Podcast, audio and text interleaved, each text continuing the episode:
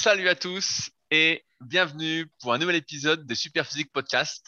Je suis Rudy et je suis en compagnie de Fabrice. Nous sommes les fondateurs du site superphysique.org destiné aux pratiquants de musculation sans dopage et nous sommes très heureux de vous retrouver aujourd'hui. Salut Fabrice. Salut Rudy, bonjour à tous. Alors d'abord Rudy, euh, je voulais savoir si je dois t'appeler il ou elle. Qu'est-ce que c'est que cette blague? Ça, Tu veux nous faire un coming out ou quoi? Tu veux, me, choper? Tu veux me choper? Mais non, c'est un article que j'ai vu euh, dans Le Monde où maintenant il y a des gens qui signent leur mail et en bas du mail ils précisent euh, il slash il pluriel slash e euh, etc. Et en gros c'est c'est qu'il faut que tu indiques comment tu veux qu'on te genre. Alors du coup je me suis dit peut-être que toi tu voulais qu'on te genre elle, tu vois. Et tu peux aussi changer de prénom si tu veux. Puis tu dis un autre prénom qui te correspond mieux. Par exemple, tu pourrais vouloir que dans ce podcast, je t'appelle Bernadette, parce que euh, aujourd'hui, tu te sens plus euh, d'affinité. Ah, toi, toi, on m'a dit qu'il s'appelle Jean, Jean-Michel. Jean-Michel Ah, Dupont. Ah non, mais ça, ça marche pas. T'as pas le droit de changer de prénom si c'est le prénom du même sexe. Faut que ce soit euh, d'un autre sexe. Ah, Tu ah. Ah bah oui, ah oui, c'est le Ah, principe putain. du genre. Ah, putain, le, le Ah, mec ouais. fait, le mec fait ses règles en plus. Sais Ah pas, non, moi, c'est pas moi. C'est pas moi, moi, je dis que tu, règles. tu, tu me- peut-être- tu peux peut-être m'appeler Kalel de Krypton. Ça, c'est bien ça. Non, non, mais t'as- pas le droit. Tu dois avoir un prénom féminin. Après, tu as le droit de changer euh, d'un jour à l'autre. Ça s'appelle, je crois, euh, intersexe. Non, mais C'est attends, eh, c'est c'est C'est en, lien avec- pas sûr. c'est en lien avec euh, la diète IFIM, ça. C'est un peu le même style, non? Non, non. tu, tu choisis ce que tu veux manger, tu choisis comment on veut que tu t'appelles. euh. Ah oui, oui, oui, oui, c'est- pas faux. Il y a, y a- il y a un peu de l'idée. Il y a un peu de l'idée. Ah, bah oui, c'est les mêmes bon. qui sont derrière. hein. C'est une association de malfaiteurs, ça. Alors, justement, Rudy, figure-toi que tu connais Superman, vu qu'on a le logo euh, Superphysique qui est un petit peu Non, non, du logo non. Superman. Euh, la vérité, c'est que Superman nous a copié. On existait bien avant. Ouais, euh, ouais, c'est ça. Et donc, eh ben, figure-toi que le fils de Superman, si j'ai bien suivi, dans le, le prochain euh, comics, eh ben, il va justement faire son coming out. Et en fait, ben, il va révéler une relation amoureuse avec un homme. Donc, bah voilà, c'est dans la- c'est dans l'air du temps. Ouais, ouais, ouais, c'est dans l'air du temps. En, en fait, moi, ça me, ça me chagrine. C'est comme dans les films, en fait, où maintenant, bah, toi, tu regardes plus trop de films, mais les, les nouveaux films ou même les nouvelles séries qui sortent, puis des fois, bah, il y en a qui ont des bons scénarios. Et ben en fait, euh, ils mettent, euh, donc je caricature un peu, mais euh, il y a un noir, un chinois, un indien, un pakistanais, un blanc, un vieux, un jeune, euh, un handicapé. Ils mettent absolument tout ce qui, tout toutes les variétés de la population pour être, euh, je sais pas comment dire, politiquement correct, quoi. Et en fait, euh, c'est tellement caricatural que je me dis, putain, mais à un moment, ça va s'arrêter. Et en fait, ça s'arrête pas. Et là, on Non, non, au contraire, ça, ça va de plus en plus. Mais c'est pour ça, même dans les films d'action, depuis les années 2000, tout film d'action a une héroïne euh, dans le film d'action. Exactement, il y a, si il y a- elle il y a Ouais. toujours, par, par- par exemple, une histoire d'amour qui vient faire chier l'histoire, quoi. Il y a toujours ça. tu dis, mais on en a rien à foutre de cette histoire d'amour, laisse, on veut le film. Alors, bref, mais je me suis dit, tu vois, euh, imagine un remake de Rocky, mais en version euh, LGBT cuir euh, et tout le tralala pour faire euh, moderne. Et donc, du coup, Rocky, à la place de, de crier Adrienne, Adrienne, tu vois, et- et- il Fabrice, Mais Fabrice. non, il dirait Adrien, Adrien. Non, non, il Adrien. Fabrice. On a dit qu'il Fabrice, Fabrice. Ouais, alors j'ai même repensé à une réplique de Conan, parce que tu, je sais pas si tu te souviens, Conan à un moment donné, t'as son chef qui lui dit euh, Conan, qu'est-ce qu'il y a de mieux dans la vie? Et Conan il répond écraser ses ennemis, les voir mourir devant soi et entendre les lamentations de leurs femmes. Et donc si tu fais la, la version moderne, ce serait écraser euh, ses ennemis ES, parce qu'il faut faire de l'écriture inclusive, les voir mourir devant soi et entendre les lamentations de leurs hommes ou de leurs femmes euh, ou euh, les transsexuels ou les intersexes, tu vois.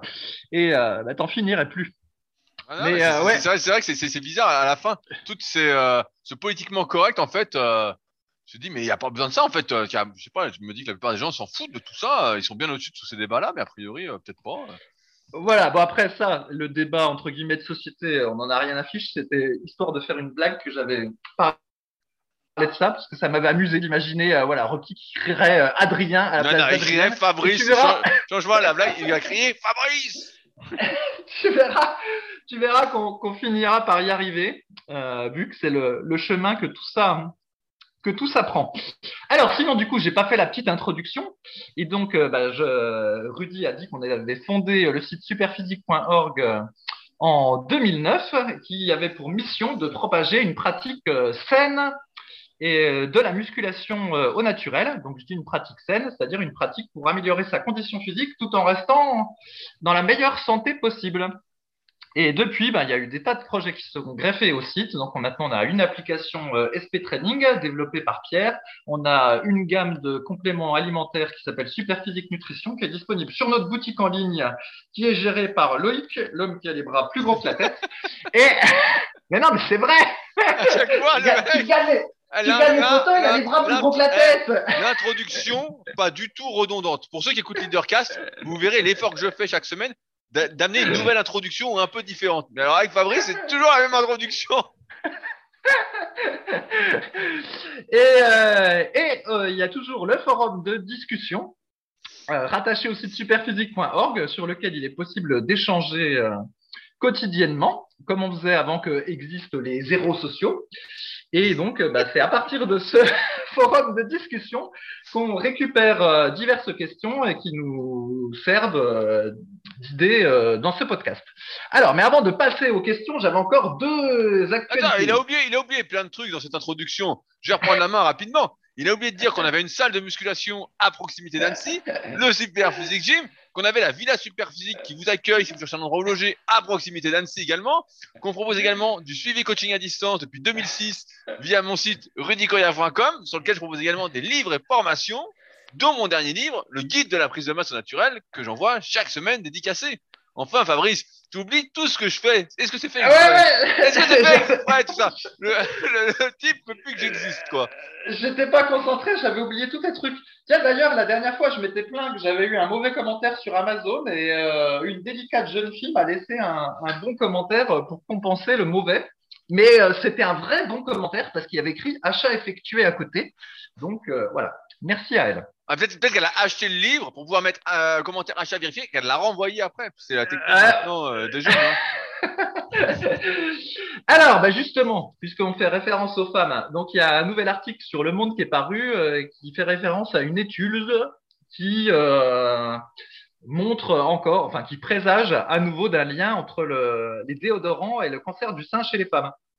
Alors bon, l'étude n'est pas basée sur les hommes, c'est basé sur les souris, mais bon, il y a quelques éléments qui pourraient laisser à penser qu'il y a un lien.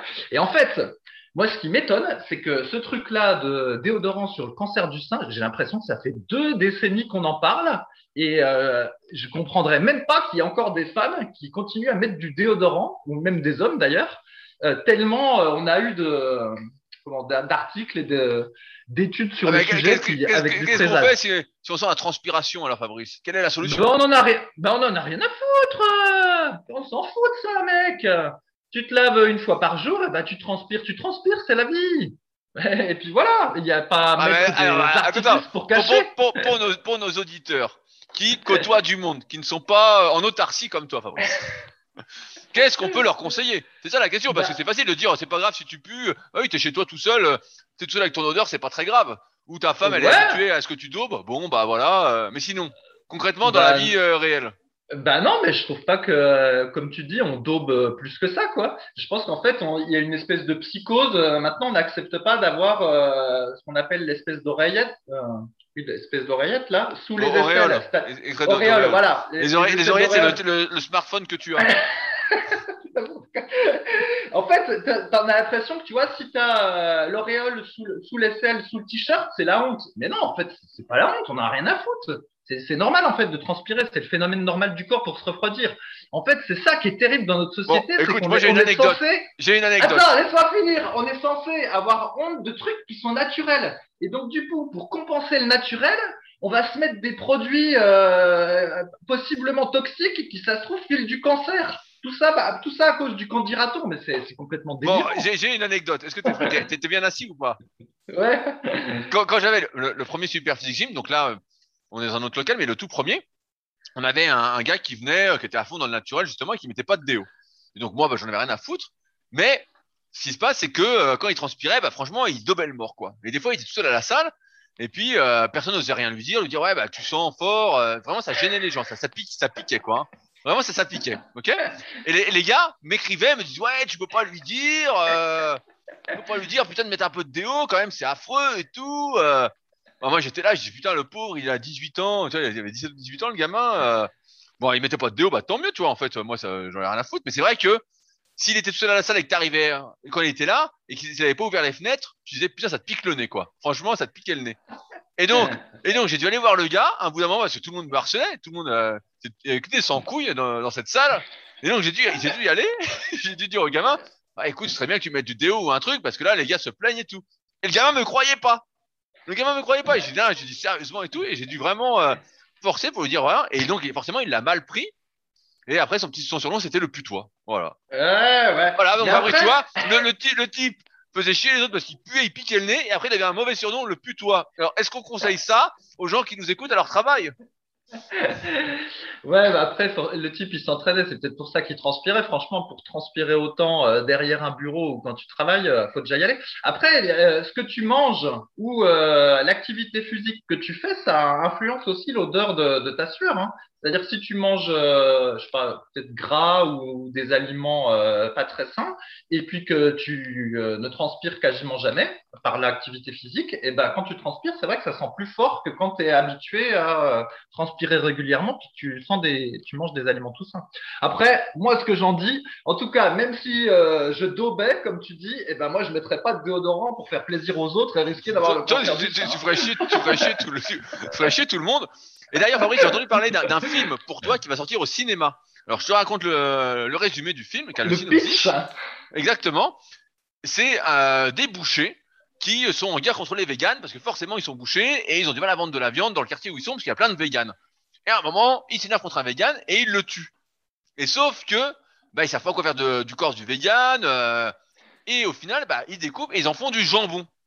Et comme par hasard, leur boucherie marche mieux que jamais parce que le jambon a un goût différent. Et a priori, comme ils ont plus de jambon de vegan au bout d'un moment, et ben ils tuent de plus en plus de véganes pour continuer à faire ça. Et a priori, c'est un film comique, Fabrice.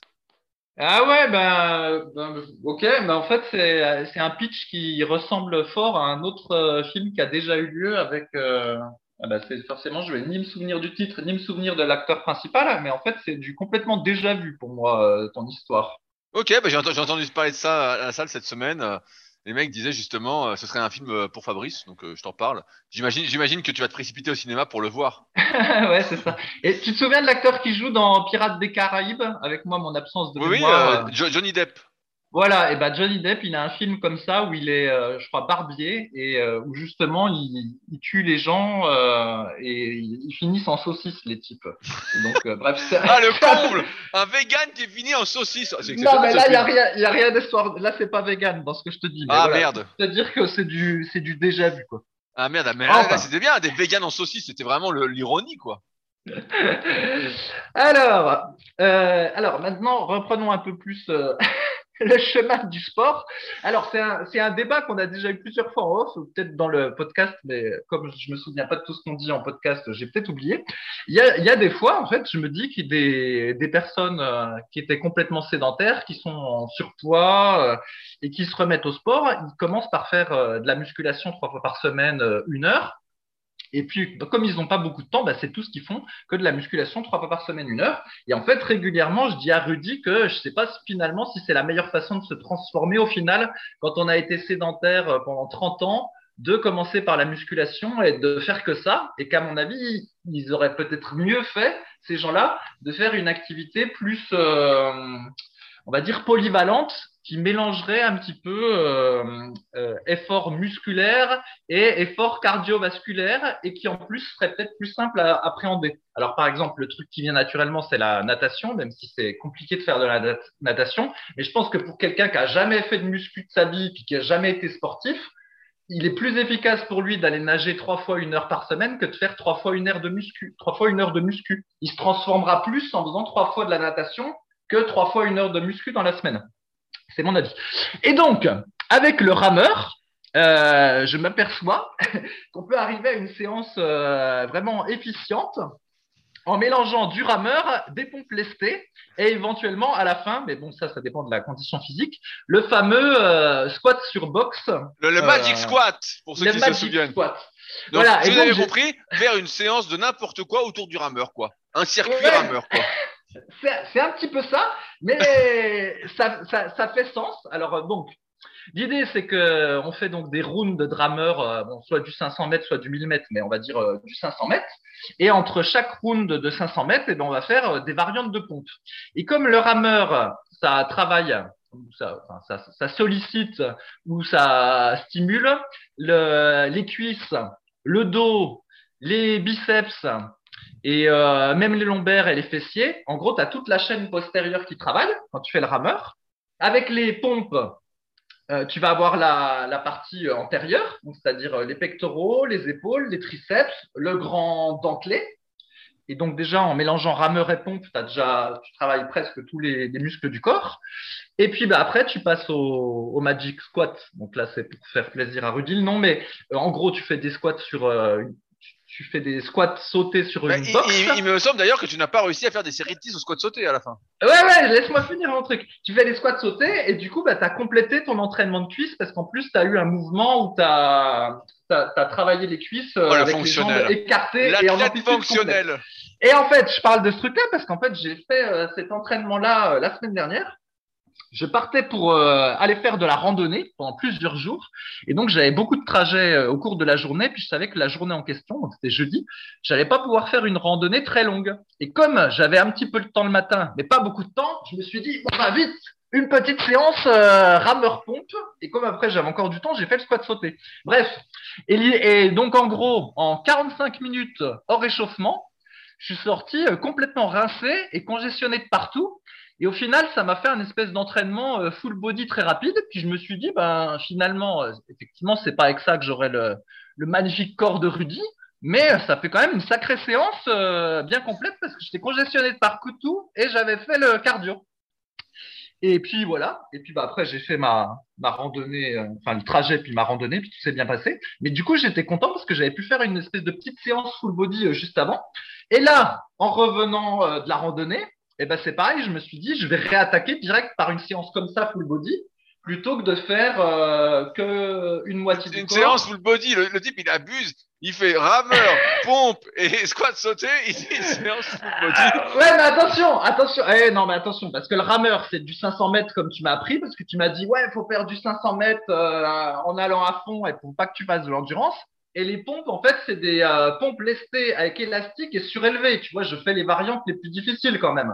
Donc, c'est euh, un petit peu physique. Oui, non, mais c'est pas, le- c'est pas physique, mais bon, on est loin du full body, musculation. Oui, oui, oui, je suis d'accord. Mais pour une, euh, une espèce de reprise, euh, ça, ça permet de toucher tous les muscles directement, tu vois, de s'y remettre d'un coup. Et donc, le squat santé, voilà, j'en arrive là, euh, parce que j'en avais pas fait jusqu'ici après avoir fait du rameur. Et souvent, on s'était aperçu avec Loïc en faisant du rameur que euh, le lendemain, on avait les cuisses congestionnées, voire un peu fatiguées. Et donc, euh, en faisant du squat sauté après le rameur, ben, je me suis aperçu que j'arrivais à faire que 8 répétitions à vide, alors que normalement, voilà, j'en fais une douzaine, voire une quinzaine après les fentes. Donc, bah, j'ai bien eu la conclusion que le rameur euh, travaillait le- les cuisses, particulièrement les quadriceps. Alors après, de là à à les développer, c'est euh, une autre question. Mais en tout cas, ce qui est sûr, c'est que ça les fatigue bien parce qu'après, j'avais plus de jus pour les, les squats sautés. Donc euh, voilà, ça c'est Bon, et- et est-ce que tu vas de plus-. Alors, est-ce que tu vas de plus en plus vite sur tes 500 mètres? Euh, franchement, euh, un tout petit peu plus vite, mais bon, tu connais la, la méthode que je fais, c'est pas la bonne méthode. En gros, euh, c'est l'entraînement à l'instinct. Donc, grosso modo, les deux premiers rounds, je- j'essaye d'aller le plus vite possible. Tu vois, je me démonte. Et puis, euh, les six rounds suivants, donc les six autres 500 mètres, eh bien, évidemment, j'ai de moins en moins de jus, donc euh, le temps est glo- globalement de plus en plus long. hein, Tu, tu, ferais un exagérant. piètre combattant au UFC, je peux te le dire. Hein. Tu donnes sur deux rounds et qu'après, il n'y a plus personne.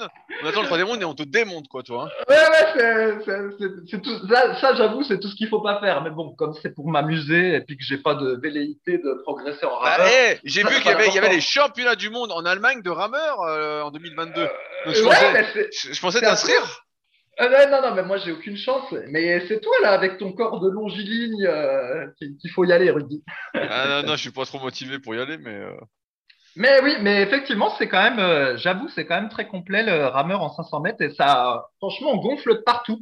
En fait, avec mon, mon 8 fois 500 mètres, je gonfle plus qu'avec mon 5000 ou 6000 Ah bah bien mètres. sûr, bah, bah, évidemment, on en a parlé la semaine dernière. C'est normal, là tu es dans un effort qui est plus anaérobique, si on peut dire ça comme ça, anaérobie, euh, même si ça dure euh, deux minutes. Alors que quand tu faisais du long, c'était vraiment de l'aérobie, quoi. C'était de l'endurance euh, fondamentale. C'est euh, ouais, c'était comme si tu courais 40, tu faisais un footing de 30-45 minutes, pépère. forcément, ça donne pas de muscle. Alors que là, on est quand même, c'est comme si tu faisais des séries très longues. Je sais pas combien de coups Oui. tu donnes à, à la minute, mais Alors, bah, 90, en fait. Je À donne 90, 90 coups. ah ouais, bah ouais, ouais. Ah ouais, Bah ouais, mais quand même. Bah, bah ouais, je sais pas comment tu fais toi pour euh, donner si peu de coups, mais moi ça fait 90 coups pour faire les 500 mètres. Enfin voilà, on va pas parler tout le, tout le truc du rameur, mais euh, bah, c'était un exemple de séance où tout était cumulé. Bah, toi, toi, toi, ça, toi, tu, toi, tu dois donner des, des petits coups en fait, ça doit être pour ça. Euh, ouais, bah, peut-être. J'ai des petites jambes. Je sais pas si c'est des petites jambes ou quoi, mais effectivement ça, ça fait des petits, des petits mouvements. Peut-être que mon rameur il est, il est plus dur que le tien. Eh, c'est ça, c'est ça la vérité. Il est plus dur. Voilà. il donne des petits coups. Rire. Non, mais je dis ça, je dis en rigolant, mais parce que sur le fond, tu en as parlé, tu vas moins chercher devant, et donc forcément, tu donnes plus de coups, alors que euh, pour être bon au rameur, bah, faut avoir de l'amplitude. C'est pour ça que ceux qui sont euh, forts au rameur, c'est des types qui ont des longs bras, des longues jambes, ont vraiment une forte amplitude, et toi, bah, forcément, déjà que tu as les jambes courtes, si en plus tu vas pas chercher devant, bah, c'est sûr que tu as plus de fréquence, et donc que bah, tu vas moins vite au final, et que tu crèves plus, quoi. Voilà, mais donc en tout cas, bref, cette séance euh, rameur, euh, pompe lestée, tout ça, eh ben, j'aime bien, c'est assez complet.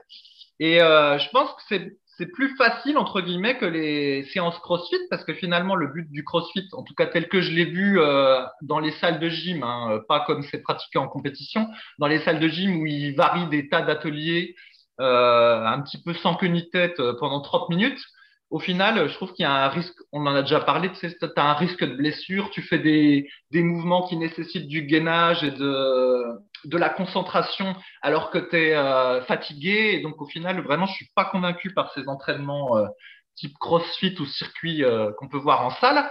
Alors que là, franchement, tu vois, le rameur, même si tu es épuisé, t'as quasiment aucune chance de te blesser. En fait, tu te contentes de, tirer, tu risques rien. Puis c'est pareil, les pompes, si t'es si t'es fatigué, bon bah voilà, tu, tu montes pas ta pompe, il, se passe rien en fait. Alors que quand tu commences à être fatigué, ne serait-ce que je sais pas, moi, aux tractions, si tu te laisses suspendre euh, complètement sur tes épaules, tu gardes pas la tension, bah tu vois, tu tires sur tes épaules. Déjà, tu, tu peux te tu peux te faire mal. Enfin bref, tout ça pour dire que voilà, j'ai trouvé que cette séance-là, elle était pas mal. Et l'avantage, bah, c'est que même quand il fait l'eau est froide, l'eau du lac est froide, et ben je peux m'entraîner. Et je, croyais que tu avais une combinaison pour aller nager, non? Mais oui, mais on en a déjà parlé en fait. J'ai découvert des tas de choses, Rudy. Figure-toi, figure-toi que la combinaison s'adapte à la température de l'eau. En fait. Et donc, euh, il s'est avéré que moi j'avais une combinaison dite d'été. En fait, c'est une combinaison qui ne sert à rien, sinon à améliorer un peu ta flottaison. Bah voilà, Mais en fait, Bah, ne bah, parce, que, bah, parce que tu n'as pas voulu payer encore une fois la bonne combinaison. C'est ça. En fait, j'ai pris la moins chère et, et c'est la moins chère. C'est la moins chère parce que du coup, euh, elle est coupée au niveau des bras puis elle est coupée au niveau des cuisses, tu vois. C'est une, euh, de- une demi-combinaison, je sais pas comment ça s'appelle. Pour un demi-prix, pour un demi Et, et en plus, il a que 2 mm d'épaisseur. Alors qu'en réalité, j'ai découvert qu'il y avait des combis qui faisaient du 3, 4, machin. Ah oui, oui, bah là, là, règles. Pour l'hiver, il te faut au moins du 4 ou 5 en combinaison complète. Oui. C'est ça, et en fait, finalement, à chaque plage de température, tu as la bonne combinaison euh, associée. Mais bon, euh, tu penses bien que je vais pas me faire chier avec tout ça. Donc, bah là, je peux plus y aller dans le lac. Là, j'aurais trop froid. Mais, Ah, donc euh, l'été, voilà. tu tu vas plus parce que tu peux te faire savater par des bateaux. Et l'hiver, tu n'y vas plus parce que monsieur ne peut pas acheter une combi à 150 euros. Euh, Ouais, bah, c'est vrai. En fait, il me reste mai, juin et septembre. c'est vrai. Oh, Eh ouais. Oh Bah, enfin, là. cela dit, c'était pas comme ça avant. Hein. Euh, avant, je pouvais y aller euh, en juillet, août, mais là, il y a, il y a trop de monde. En fait, les, les touristes ont envahi euh, le coin où j'habite. Que veux-tu, Rudy? Que veux-tu? Bah, il faut, il faut, faut que tu viennes à côté d'Annecy, euh, sur le lac des Belettes, et là, il n'y a pas de bateau à moteur, tu pourras nager peinard. Hein. Ouais, peut-être, peut-être. Bon, voilà, Alors dé- déménagement. Alors, c'est moi maintenant. Je peux passer à mes news. Oui, oui, passe à tes news. Tu vois, j'ai Euh, fait court aujourd'hui. Ouais, j'ai fait, j'ai fait, j'ai fait court. Ça fait une demi-heure. Euh, deux, deux news euh, que je voulais vous partager. La première, c'est que je suis tombé ce matin en faisant mes euh, recherches de documentaires ou autres sur un nouveau documentaire sur arte.tv sur le neurotraining. Donc j'ai jeté vite fait, je vais regarder ce soir, mais euh, ça ressemble au travail euh, que j'ai entrepris, ça fait maintenant presque un an, avec Seb Zimmer du labo RNP, qui est un bon copain. Donc ça ressemble en tout point, donc je vous invite à le regarder si vous êtes curieux de savoir à quoi ressemble le neurotraining. Euh, et il y a eu ce week-end Monsieur Olympia. Alors pour ceux qui ne connaissent pas, euh, Monsieur Olympia, c'est le championnat du monde de bodybuilding professionnel. Et euh, bah, chaque année, normalement c'était fin septembre, mais là c'était début octobre, il y a ce championnat du monde où il faut se qualifier via les différentes compétitions qui sont organisées tout au long de l'année. Ce n'est plus, on va dire, du moins la catégorie bodybuilding n'est plus la catégorie bodybuilding que nous on aimait tant, notamment celle des années 70 avec Arnold, celle des années 80-90 avec euh, Lianet, euh, avec Rich Aspari, avec Samir Banout, avec des gars qui avaient vraiment tous une ligne différente. Maintenant, c'est vraiment la, la course à la masse. Et euh, bah, pour la deuxième année consécutive, c'est Big Ramy qui a gagné, Fabrice. Donc, je te spoil. Big Ramy a gagné devant Brandon Curry et euh, devant, je crois, c'est euh, Adi Chopin qui euh, également était en super forme. Donc, il n'y a pas vraiment de surprise à Olympia. Après, maintenant, ce qu'il y a, c'est qu'il y a d'autres catégories qui existent, notamment la catégorie classique physique, qui euh, essaye de promouvoir des physiques type justement années 70-80 en termes de ligne, en termes de masse. Donc tous les gars de là justement doivent pouvoir rentrer le ventre, sont en V, euh, sont vraiment d'un point de vue esthétique beaucoup plus beaux, même si ça commence, euh, les types commencent à être sacrément balèzes. Je pense notamment au type qui a gagné pour la troisième fois, Chris Bumstead, qui est euh, vraiment euh, monstrueux. quoi. C'est sûr qu'il a une super ligne, mais le type est énorme. Hein. Je sais pas combien. À vue d'œil, s'il fait 1m80, le type fait au moins euh, 100 kilos sec, quoi. Donc, euh, et, sec, quand je dis sec, super sec avec les fessiers striés. Donc, on est un peu trop. Euh, et sinon, je crois qu'il y a même des catégories maintenant, bah, men's physique à Olympia. Et chez les filles, bah, c'est encore pire. Nous, on a connu le bodybuilding féminin. Et quand elles sont devenues trop musclées, ils avaient arrêté cette catégorie-là. Et maintenant, bah, la catégorie, euh, tu dois avoir euh, women's physique, tu as euh, bikini, tu as fitness, euh, donc fitness qui ressemblait à de la gym à l'époque, je sais pas si c'est toujours le cas. En tout cas, voilà, il y avait Monsieur Olympia. Et comme c'est un podcast de musculation, on pouvait pas ne pas en parler rapidement. Euh, et d'ailleurs, fait intéressant, on a l'impression, c'est la première fois que je vois ça, que Big Ramy, celui qui a gagné, on a l'impression qu'il s'est déchiré le trapèze moyen. Si on compare, euh, on voit, il a, a un creux euh, entre, le trapèze moyen, mais vraiment important, comme si c'était déchiré le trapèze moyen. Donc je ne sais pas s'il y a des informations qui sortiront là-dessus, s'il communiquera sur le sujet, mais je serais curieux de savoir si déjà, bah, s'il l'a senti, les produits masquent énormément les douleurs. Et d'autre part, bah, s'il l'a senti, comment il s'est fait ça? Parce que euh, j'ai jamais vu ça et je vois pas comment anatomiquement on peut se déchirer le trapèze moyen, à moins vraiment de tirer, tirer dessus, mais euh, l'étirement reste quand même assez limité. Donc, euh, mais ouais, c'est assez flagrant. euh, quand il fait une pose de dos, on voit, qu'il y a un trou et un gros trou, quoi. Donc, assez curieux. Ouais, et tu te souviens, Rudy, la... enfin, tu te souviendras pas, mais le tout premier site que j'avais fait en 1997 ou 98, eh bien, euh, je l'avais illustré avec des photos de Mike Cohen, parce que voilà, il était champion, il était champion de bodybuilding naturel, mais Ouais, naturel na- natu- façon voilà. USA. Voilà. Mais au niveau des, au niveau des filles, j'avais cherché aussi une espèce d'égérie. Et à l'époque, alors il faut savoir, j'avais 18 ans, hein, j'étais fan de Monica Brandt. Est-ce que Ah tu oui te souviens de qui Mais bien c'était? sûr. Mais je l'ai même vu dans les salons. Au j'ai même fait une photo avec Fabrice. Ah, euh, et euh, bon, alors en fait, toutes ces, toutes ces filles-là, c'est, des compétitrices dites fitness à l'époque. Donc en gros, elles avaient une routine, une espèce de routine de gymnastique, et puis en même temps, elles posaient euh, pour montrer leur, euh, leur plastique, on va dire. Et euh, voilà. Ouais, ouais, on va dire ça comme ça, sympathiquement. Et, euh, et puis après, dans, le, dans les magazines, type Muscle and Fitness ou Flex, elles étaient prises en photo, mais en faisant des poses un petit peu bizarres. Quoi. Tu les voyais faire du rowing à un bras avec halter, mais c'était surtout les, c'était surtout les fesses qui étaient prises en photo. elles faisaient du squat euh, avec des, des poids euh, style body pump, et puis euh, c'est pareil, c'était surtout les fesses qui étaient prises en photo. Bref, on voyait bien pourquoi, euh, pourquoi elles- étaient populaires.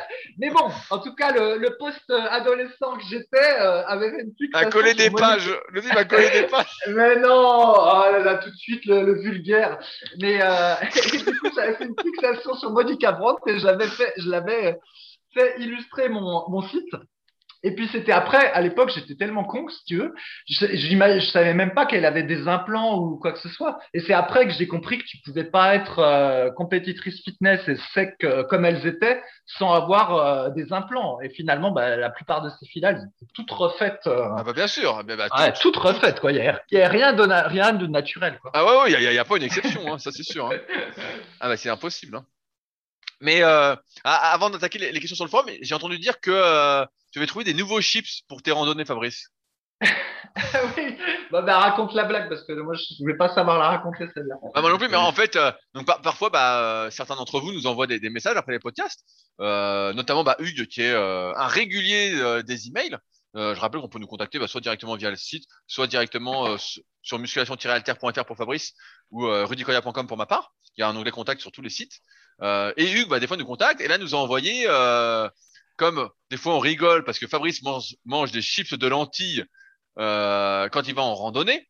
Euh, et ben là, il nous a envoyé un lien, qui a une photo de nouveaux chips qui sont sortis d'une marque, euh, je vais pas la citer, euh, commerciale bien connue de chips, qui fait maintenant des chips au goût KFC, des chips au goût pizza margarita et des chips au goût Subway teriyaki. Et donc, euh, bah, ça nous a fait, ça nous a fait sourire parce s'est dit, putain, on essaye vraiment de nous prendre pour des cons. Maintenant, euh, au lieu d'aller manger une pizza, pour ceux qui mangent des pizzas, on mange des chips goût pizza. Donc, c'est quand même euh, le, le comble.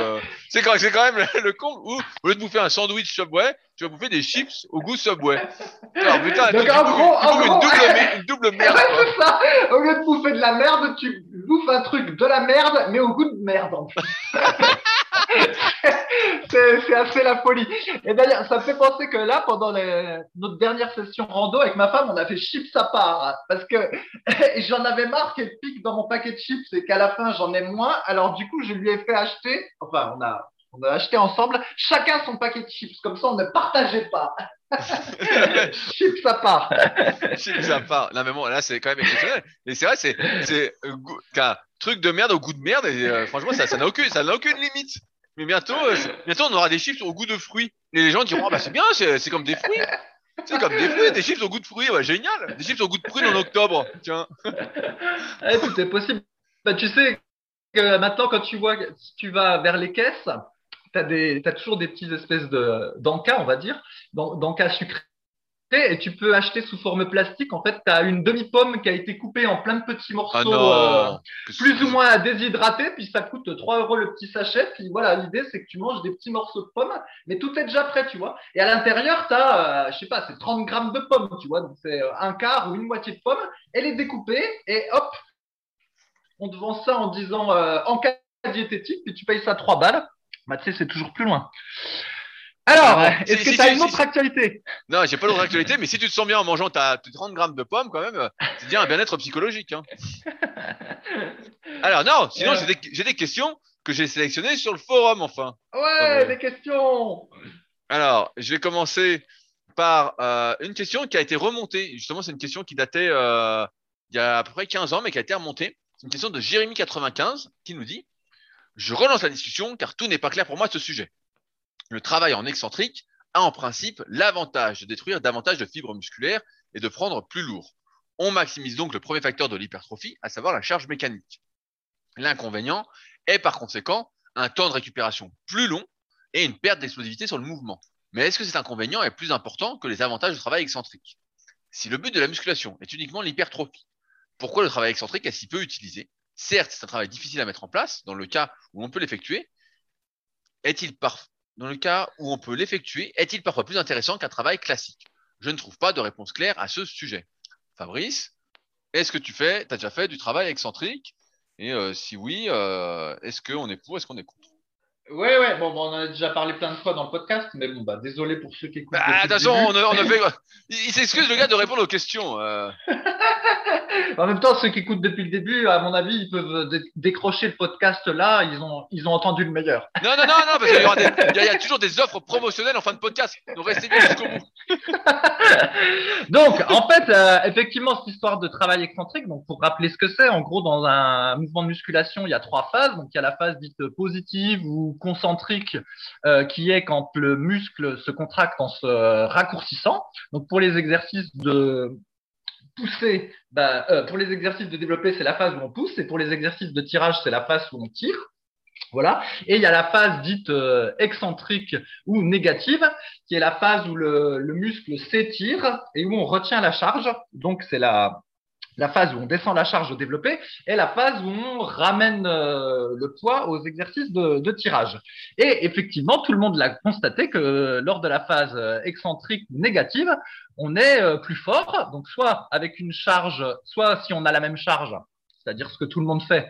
Euh, si on fait euh, 10 reps à 80 kg, ben, toute la phase négative de la série de 10 à 80 kg, on voit bien que c'est plus facile que la montée si on est au développé couché. Ou soit même, eh ben, on peut être jusqu'à 40% plus fort. C'est-à-dire que, en gros, si on a un maxi à 100 kg au développé couché, en théorie, mais je dis bien en théorie, hein, le faites pas. S'il y a un type qui vous met 140 kg sur la barre et puis qui vous aide après à la remonter, eh ben, vous êtes capable de la descendre de manière plus ou moins contrôlée. D'où l'idée de se dire ben, pourquoi euh, on s'entraînerait pas qu'avec des, des répétitions négatives. En gros, il y aurait un partenaire qui nous aiderait, puis à la place bah, de faire 10 à 80 au coucher en, amplitude complète, eh ben, on ferait euh, par exemple 10 à 100 avec quelqu'un qui, euh, du coup, ferait du soulevé de terre pour nous à chaque rep et qui remonterait la barre pour nous, et nous, on ferait que la descente. Et du coup, bah, comme on travaillerait euh, plus lourd, eh ben, on prendrait plus vite du muscle à condition de prendre un petit peu plus de repos que d'habitude, vu que justement les dégâts euh, liés, les dégâts musculaires liés à cette phase négative sont censés être plus importants euh, parce que la charge était plus lourde. Euh, T'es d'accord avec ça, Rudy? Je te repasse la parole pour pas faire monologue. Oui, oui, bien, bien sûr, pour l'instant, nickel. Ok, voilà. Et, et, donc, je me souviens même que déjà dans les années 90, Michael Gundil en avait fait plusieurs articles dans le monde du muscle, plusieurs éditos. Et donc, il y a des exercices où on peut mettre en place ça euh, très facilement sans avoir besoin de partenaire. C'est tous les exercices en unilatéral qui, justement euh, avaient la prédilection de Michael Gundy, peut-être encore d'ailleurs. Et typiquement, bah, quelque chose qui est très facile à faire, c'est euh, aux extensions triceps à la poulie. On peut faire la version bilatérale de bras en même temps à la corde, par exemple, pour travailler le, pour solliciter le triceps et particulièrement la portion externe. Mais on peut aussi faire qu'un seul bras. Et dans ce cas-là, ben, on peut céder de l'autre bras sur la partie euh, positive du mouvement pour prendre plus lourd. Et après, on retient le, la phase négative avec un seul bras. Et on peut faire ça, par exemple, aussi au leg extension. On peut faire ça au curl pupitre avec halter. Enfin, voilà, il y a tous des exercices, surtout pour les, surtout pour les bras ou éventuellement avec des machines, où on peut mettre en place cette théorie. Et donc, moi, j'ai fait le test, euh, franchement, plein de fois, hein, particulièrement aux extensions triceps à un bras, parce que, pour le coup, j'avais remarqué, et d'ailleurs, Rudy va confirmer, que la phase négative est moins traumatisante pour l'articulation. C'est-à-dire qu'en fait, si j'ai mal au coude, euh, je ne peux pas faire d'extension triceps euh, avec halter en, en, normal, ça va me tirer sur le coude. Par contre, je peux faire la phase négative sans que ça me tire sur le coude. Et euh, ben, je pense que c'est un fait connu parce que les athlètes, les footballeurs, quand ils font de la réhabilitation après des blessures, on a déjà vu qu'ils faisaient de la presse à cuisse justement uniquement en excentrique pour remuscler un peu leur, leur cuisse sans trop solliciter l'articulation. Donc ça doit être un fait connu. Est-ce que tu valides, Rudy? Oui, en, fait, euh, c'est euh, on va dire un processus dans la rééducation, euh, un fait avéré entre guillemets qui dit que l'entraînement excentrique permet de mieux renforcer le tendon. Voilà, pour simplifier. Ok, donc bah, si ça le renforce mieux, en même temps, ça doit du coup bah provoquer autant de dégâts de fait enfin pas l'abîmer en tout cas si c'est utilisé euh, pour ça. Et donc bref, euh, en faisant des mouvements unilatéraux, on peut faire le test euh, et vérifier par soi-même ce qui se passe. Et pour avoir fait le test plein de fois, alors je vous donne la méthodologie de mon test. Donc on commence par faire une série normale pour avoir une série de références. Donc mettons que vous faites du curl pupitre à un bras. Voilà, admettons que vous fassiez allez 20 à 12 en allant à fond. Voilà, vous faites 20 reps à 12. Ça c'est votre série test. Et puis après, bah, vous allez rajouter, euh, par exemple, trois séries en excentrique euh, pur. Donc là, vous allez mettre, par exemple, je sais pas moi, 15. Et puis vous allez vous aider de votre main. Et puis vous allez faire euh, voilà, 15 reps à 15 kilos que vous n'auriez pas pu faire en temps normal si vous n'avez pas été aidé de l'autre main. Et après, vous comparez, vous regardez la, vous refaites la séance d'après et vous refaites votre série test et vous regardez si vous êtes plus fort, si vous faites plus de reps. Et donc, bah, de mon expérience, en faisant ce test-là euh, sur plusieurs semaines, et même en ajustant les jours de repos, eh ben, on a, on n'est pas spécial, pas spécialement plus fort sur la première série de tests. On n'a pas cette espèce de euh, surcompensation euh, magique qu'on devrait avoir parce que on a fait de, l'excentrique. Et donc, bah, j'en suis arrivé à la conclusion que ça ne servait à peu près à rien. Et au contraire, même ça a tendance à fatiguer, comme si ça épuisait nerveusement. Et même on perd de la force sur les séries normales. Donc, bah, du coup, euh, j'ai jamais apprécié cette technique, même si en théorie, bah, je suis tout à fait d'accord avec lui, c'est censé être l'optimum. Ben, en pratique, je n'ai pas réussi à la faire marcher. Voilà. Bon, je prends la main alors. Ouais, ouais, vas-y, vas-y. je, prends la main. Euh, oui, en, fait, euh, cette idée-là de, mémoire, c'est un peu un dérivé de la, méthode bulgare dont on avait parlé la, semaine dernière. Euh, à savoir que nous, bah, quand on passait le B2ES à Cumez, il y avait une méthode qui était assez populaire qui s'appelait le 120-80. L'idée, c'était de dire que tu pouvais faire trois ou quatre répétitions de mémoire. Hein, donc, j'ai plus, plus tout en tête, mais tu pouvais faire trois ou quatre euh, comment répétition à 120% de ton max, euh, donc en négatif, et après t'enchaînais avec 5 euh, à 6 répétitions à 80 kg, et ça, ça faisait une série, et tu répétais ça 3 à 4 fois, et c'était dit qu'en théorie, bah, c'était super efficace, ça permettait de prendre du muscle, vraiment de la force, c'était génial. Et ce qui s'est passé, c'est que théoriquement, bah, c'était super, mais dans la pratique, eh ben, c'était hyper difficile à mettre en place. Comme l'a dit Faris euh, à l'instant, c'est que si on fait ça au développé couché, eh ben, il faut quelqu'un derrière qui nous remonte la barre. Il faut quelqu'un qui fasse du soulevé de terre, donc qui se sacrifie derrière, euh, qui sacrifie sa séance pour le faire. Euh, si on le fait sur des exercices, il y a des exercices pour lesquels ça s'applique pas. Par exemple, au soulevé de terre, ok, on prend la barre en haut, soit quelqu'un enlève les sécurités dans la cage à squat pour qu'on puisse le faire, soit faut qu'on recule avec la barre, donc bon bah c'est pas le plus pratique. Si on le fait au rowing bar, bah pareil, on peut pas amener la barre en haut, faut que quelqu'un nous monte la barre. Donc en fait, il y a déjà tout ce côté pratique qui est hyper difficile à mettre en place. À un moment, ils avaient sorti, je crois que ça existe toujours, des euh, Smith Machines où justement tu pouvais euh, régler une charge euh, différente entre la positive et la phase négative. Je me souviens que j'avais vu ça à 50 ans en Yvelines quand j'avais sponsorisé François Pervis, qui, est, qui je sais pas s'il est toujours, il était double recordman du monde de cyclisme sur piste, et donc ils avaient ça comme machine.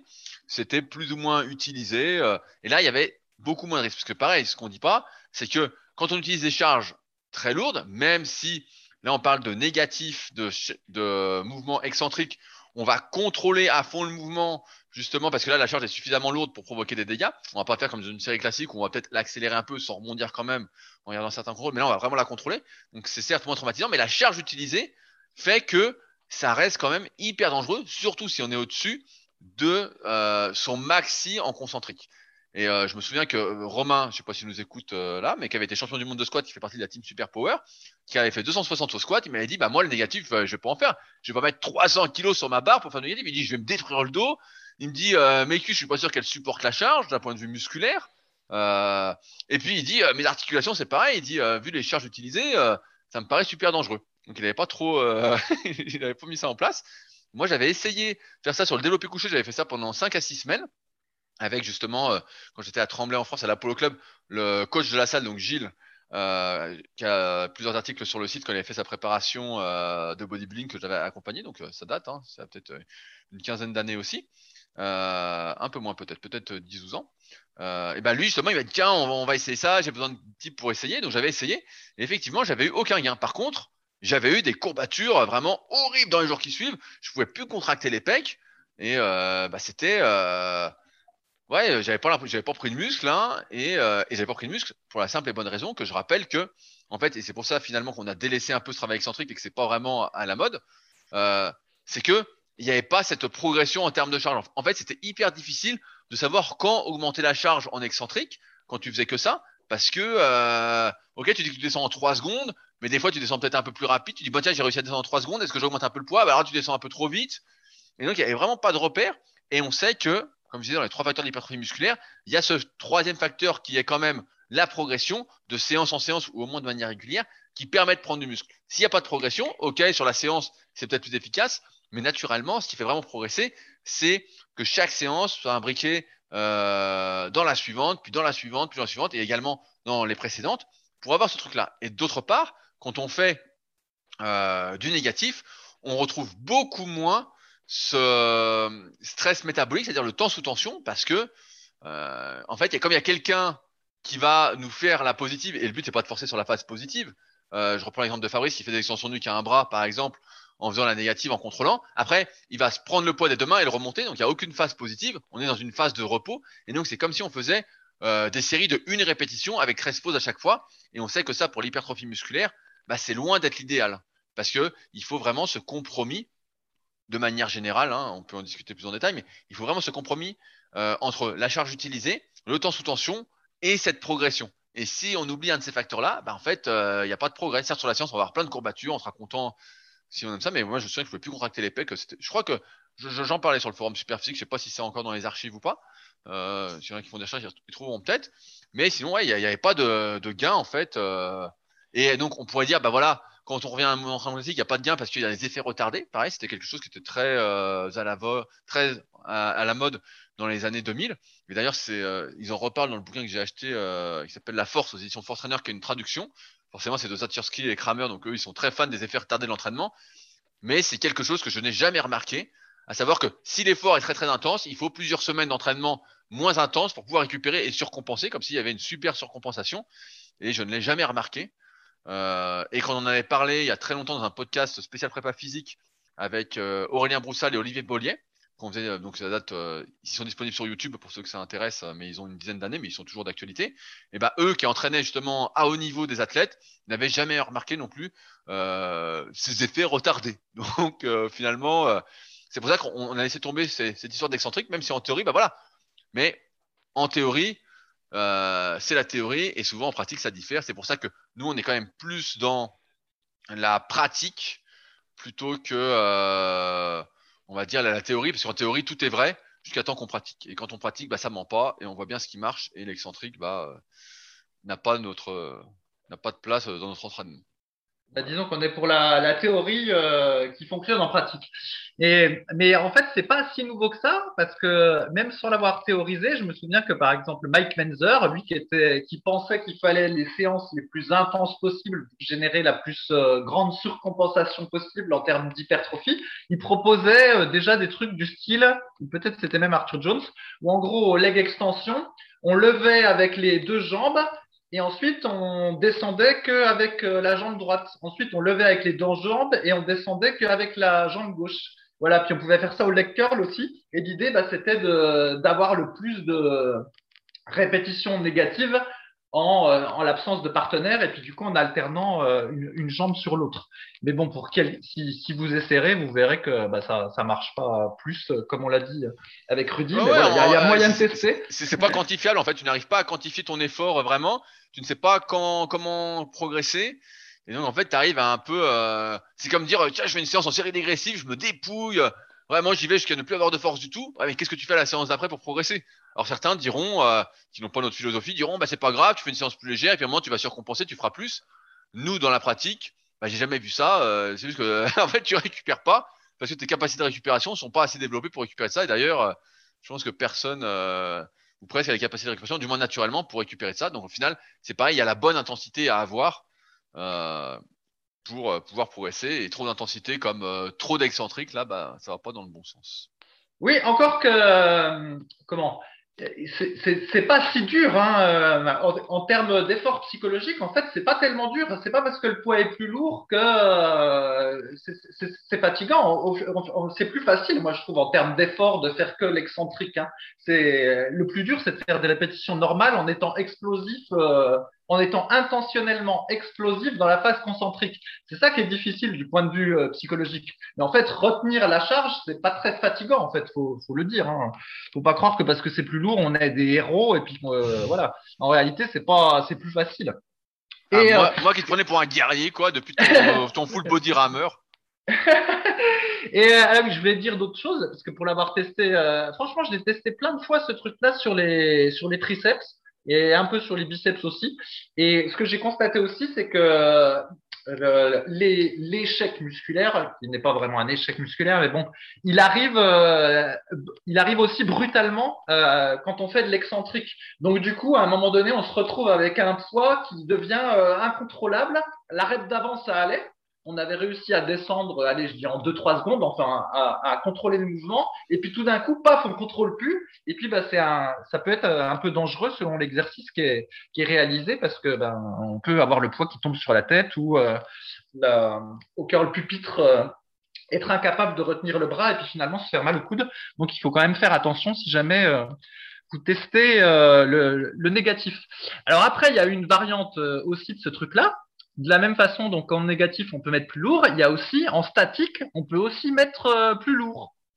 Donc le statique, c'est simplement tenir, de tenir la position de, de, la barre ou de l'exercice sans bouger le, plus longtemps possible. Alors en général, je sais plus, mettons qu'on met autour de 15 secondes par exemple.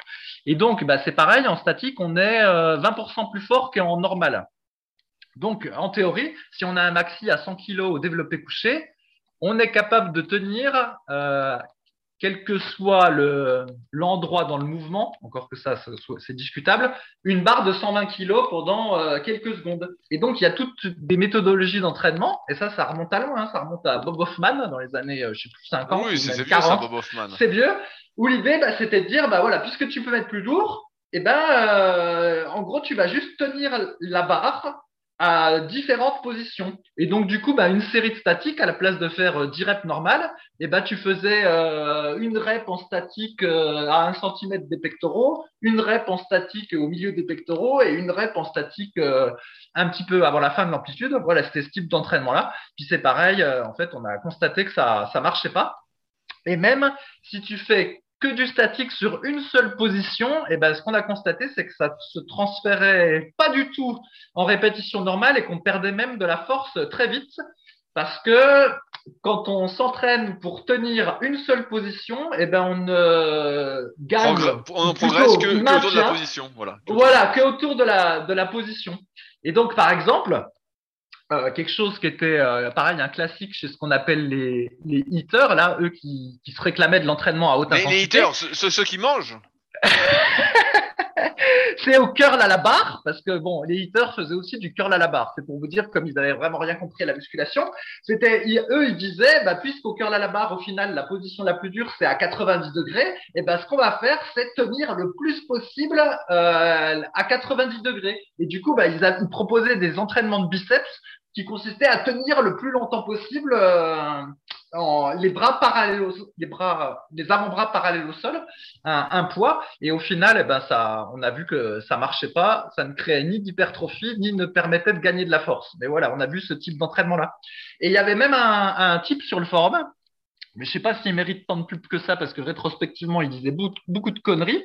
Il s'appelait Sébastien, qui lui qui avait basé tout son entraînement ah sur le statique. Tout à fait. Mais euh, voilà, mais lui, bon, il, il, le faisait de manière un petit peu plus intelligente, c'est-à-dire qu'il mixait du statique avec des, du dynamique, c'est-à-dire avec des répétitions normales. Alors je crois qu'il commençait par du statique. Euh, voilà, donc Tout avec des charges. Euh, maximale. En plus, il voilà. de, l'isométrie très très lourd. En fait, l'idée c'était euh, il... maintenant c'est plus à la mode en, en, kinésithérapie, mais euh, ouais, lui il appelait ça le, SCT. Il fallait vraiment pousser la charge le, plus que tu peux euh, pendant quelques secondes, quoi. Voilà, et du coup, bah, l'idée c'était d'épuiser complètement le muscle, et puis après, bah, il faisait des répétitions normales pour maintenir son mouvement. En gros, euh, son truc c'était ça, mais bon, en, pratique, c'est pareil, ça, ça, marche pas, ça marche pas, ça, finalement, ça s'avère dangereux euh, sauf s'il y a un partenaire derrière toi en permanence, parce que du coup, vous imaginez bien que si vous tenez la barre en statique au développé couché, puis qu'à un moment donné vous lâchez, eh ben faut qu'il y ait un partenaire qui soit derrière vous pour la récupérer tout de suite. Donc euh, bref, c'est ni pratique ni efficace, mais voilà, c'était encore une variante sur la même idée que euh, on met plus lourd que ce qui est possible, et en théorie, ben on progresse plus vite, mais ça, ça ne marche pas. Bon, ben on fera pas, on fera pas de négatif quoi alors. Ouais, voilà, on fera pas négatif. Mais après, peut-être que, comme je dis, hein, nous, on a notre, euh, notre opinion par rapport à notre expérience et puis ce qu'on a vu sur les forums, mais peut-être que vous serez l'élu et que pour vous, ça marchera euh, mieux. mais bon, en général, c'est pas comme ça. ouais, ouais, bah, notre expérience. Euh, et, souvent, je rebondis là-dessus, quand on parle de notre expérience, du moins pour ma part, faut se rappeler que, et j'ai oublié de le dire souvent, mais que c'est euh, mon avis, c'est pas seulement mon expérience personnelle euh, sur moi-même, mais également sur des milliers de personnes, parce que parfois, lors des suivis coaching que je fais, donc que je propose depuis 2006, eh ben, euh, je propose à certains de faire des tests. Je dis voilà, ça fait un moment que tu es là, on voit que ta marge de progression est faible, est-ce que tu veux faire un test? Et donc je propose le test, et bien souvent, bah, le, le test s'avère peu concluant. Ah, tu, eh, tu, le, tu proposes le test avec le consentement ou alors tu as des Ah groupes oui, bah, bien sûr. placebo Ah d'accord, parce que bien- sinon, sûr. tu as des groupes placebo où tu leur fais faire des tests en cachette. Non, non, non, non, non, justement, je dis voilà, voilà, là j'ai envie de tester un truc, moi je vais tester, est-ce que ça t'intéresse? Et souvent, bah, je prends quelques cobayes comme ça, où je leur dis, bah voilà, on va tester. Et comme ça, après, j'ai un retour à faire en me disant, voilà, et, et donc chacun me donne son retour, et comme on discute chaque semaine dans les suivis, ça, je, je sais tout de suite ce que ça va faire ou pas faire, quoi, en fait. Et, et donc voilà, donc Ouais. la- la- l'avis qu'on donne est quand même euh, un avis euh, d'expérience. Voilà, alors après, il y a un exercice pour lequel le négatif euh, a, été utile pour moi. Et ben, c'est les, les tractions à la barre fixe quand j'étais adolescent et que j'arrivais pas à en faire une. Et ben, j'ai utilisé la fameuse technique que tout le monde connaît. C'est-à-dire, je montais sur une chaise, euh, je me mettais ben, en haut de la position et puis ben, j'essayais de ralentir le plus possible cette passe négative. Voilà, et je faisais deux, trois reps comme ça. Et puis, ben, petit à petit, euh, j'ai réussi à faire, euh, à force, je sais plus, quand j'ai réussi à faire cinq négatives ou quelque chose comme ça, et ben j'ai réussi à faire une euh, normale. Et puis ben, après, une fois que j'arrivais à en faire une normale, et ben je faisais plein de une normale. Et puis petit à petit, je suis monté comme ça. Mais à l'époque, comme il n'y avait pas d'élastique, de gros élastiques qu'on peut acheter aujourd'hui sur Internet qui permettaient de se délester, et quand vous n'aviez pas accès à une poulie, en fait, si vous n'aviez pas la force de faire une traction, ben la technique c'était de passer par des répétitions négatives parce que bah, c'était la seule option possible. Donc, euh, on arrivait quand même, j'avais quand même réussi à progresser euh, un peu comme ça, mais bon, c'est pas l'idéal euh, de notre expérience. Tout à fait. Alors, une autre question que j'ai sélectionnée, qui sera malheureusement la dernière, puisque le temps passe vite. C'est une question de Eloi qui nous dit Bonjour, après quelques années de pratique sans jamais avoir vraiment travaillé sur des séries courtes, 5 répétitions ou en tout cas inférieures à 8, je me pose la question du progrès sur le long terme. Est-ce qu'un pratiquant naturel de niveau intermédiaire peut progresser aussi fi- efficacement à long terme en hypertrophie sans utiliser d'entraînement spécifique de force, de type 3 séries de 5 ou 5 séries de 5 sur du squat, du soulevé de terre, de l'overhead press, donc euh, du développé militaire ou du développé couché, mais seulement en utilisant la fourchette de 8 à 12 répétitions et les techniques de progression habituelles. Certains disent que progresser sur les exercices de base en série très courte permet de devenir plus fort et donc de mettre plus lourd sur la série de 8 à 12 répétitions, ce qui me semble très logique. D'autres disent que progresser sur la fourchette de 8-12 répétitions est amplement suffisant, y compris à long terme, et que le pratiquant orienté hypertrophie a moins d'intérêt à s'éreinter sur des séries de 5. Si la force est fondamentale, alors comment l'intégrer à son programme d'hypertrophie? Simplement rajouter du 5 séries de 5 sur les gros exercices polyarticulaires une fois par semaine? Ou préférer une alternance des cycles de force et des cycles d'hypertrophie? Est-ce que des pratiquants expérimentés peuvent venir partager leur point de vue à ce sujet Fabrice, toi, euh, le powerlifter né, qu'en penses-tu? Ouais, alors, euh, je sais pas si c'est encore enseigné comme ça en, dans, les, dans la formation BTG. bah, en tout cas, moi, je n'enseigne pas ça. Mais euh, Mais dans le temps, euh, y compris pour euh, ceux qui voulaient devenir euh, culturistes, en gros, ceux qui voulaient prendre du muscle, et ben, il y a, ils proposaient de faire, euh, je sais plus, des mésocycles, macrocycles, mini-cycles. Et l'idée, bah, c'est que tu avais un cycle de force, euh, un cycle résistance, un cycle hypertrophie, puis après, tu revenais au cycle de force. Bon, c'était comme ça que c'était enseigné dans les cours. Est-ce que c'est j'ai bon dit ou est-ce oui, que oui, euh, tout, tout ouais. à fait. Tout à fait. Il s'était enseigné comme ça les cycles. Voilà, c'était en- enseigné en cycle comme ça. Donc il y a, il y a ce, ce premier truc.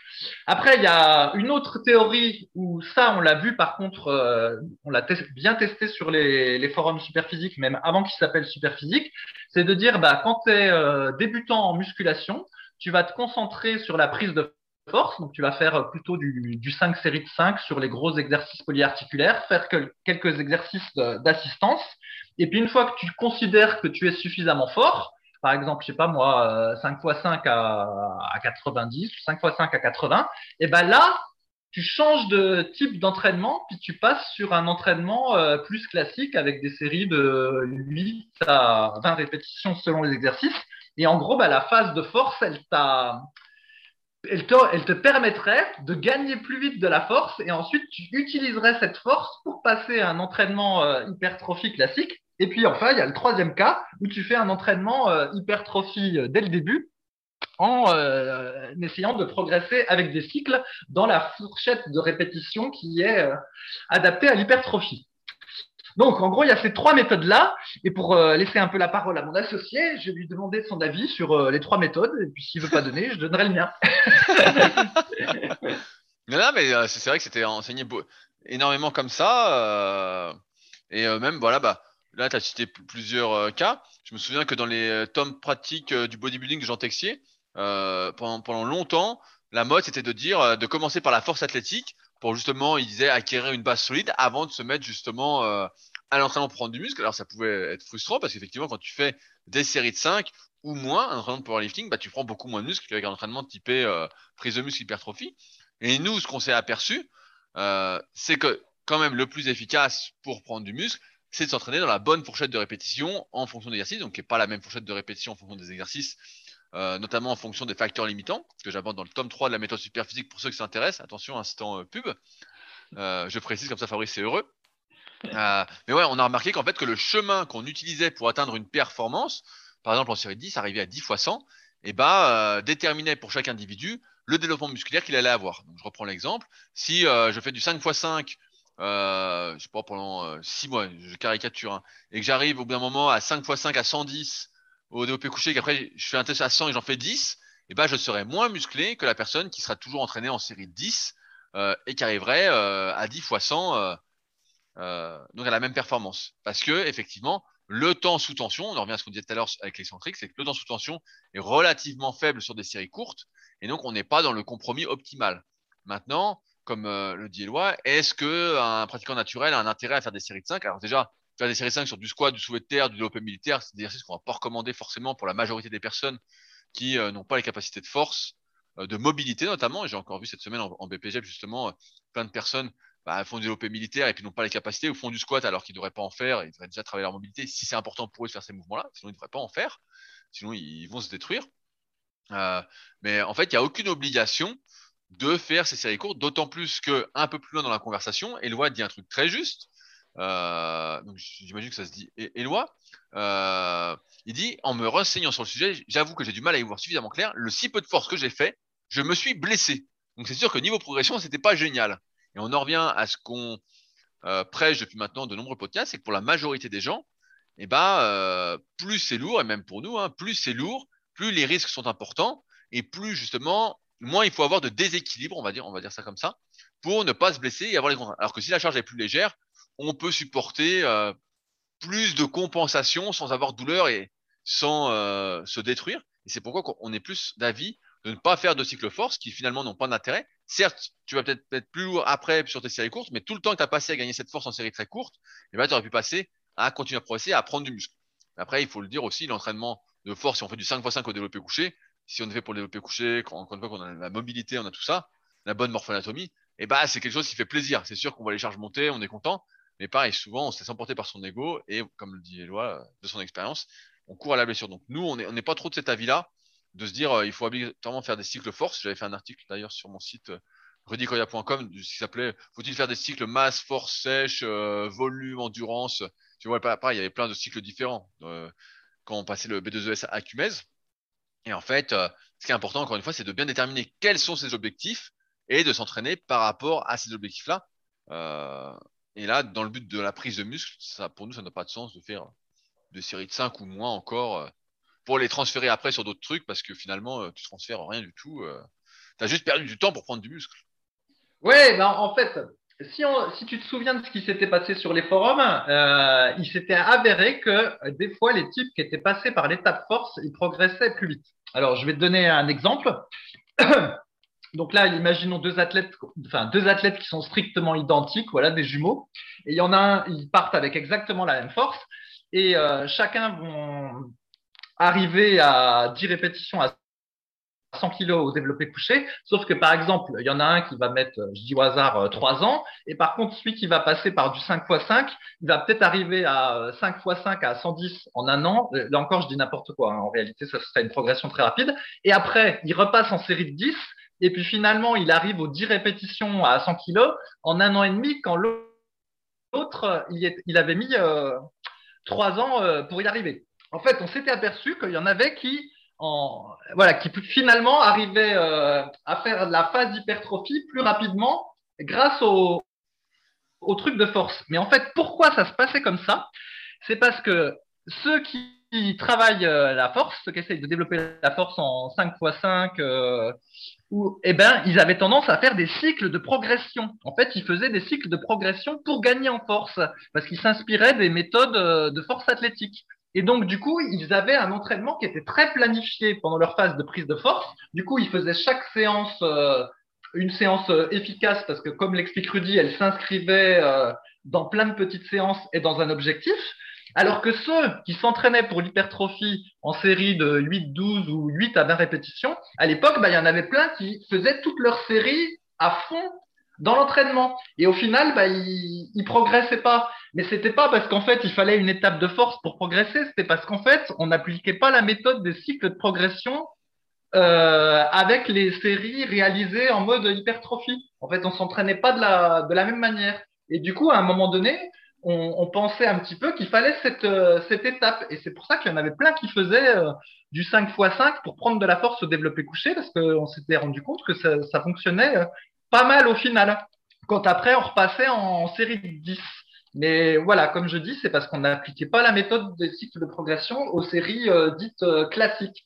Mais maintenant, on a compris ça et c'est vrai que c'est ce qu'on promeut. En fait, c'est de faire la même stratégie qu'ils font en force athlétique, mais en, méthode euh, hypertrophie. Est-ce que tu te souviens de tout ça, Rudy? Bien sûr, bien sûr, je me souviens. C'est vrai que bah, faut dire que la plupart des gens s'entraînent au hasard, alors que quand tu fais de la force, en général, tu cherches à progresser.